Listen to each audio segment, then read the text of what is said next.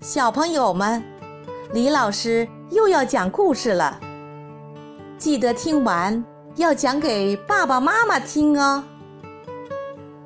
今天，突突虎又会给我们带来什么样的故事呢？过桥，突突虎挑着两筐大西瓜回家，回家的途中要经过一条小河。河上有一座小桥，桥小到什么程度呢？只有一脚宽，只比河面高一点点。这座小桥只能承受两百斤的重量，可是突突虎有一百五十斤，它的两筐大西瓜各有四十斤，一共有八十斤。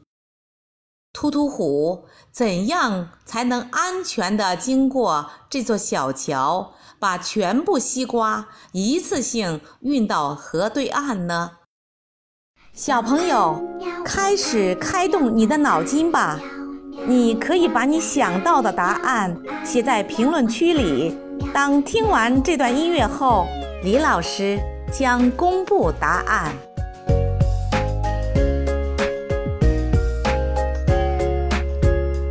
喜欢你的微笑和调皮的嘴角，那午后的阳光穿过你的发梢，想让全世界停在这一秒，看着你把世界都忘掉。李老师来解答，把两筐西瓜放在河里，西瓜会浮起来。突突虎用扁担牵着两筐西瓜过河就可以了。聪明的小朋友们，你们答对了吗？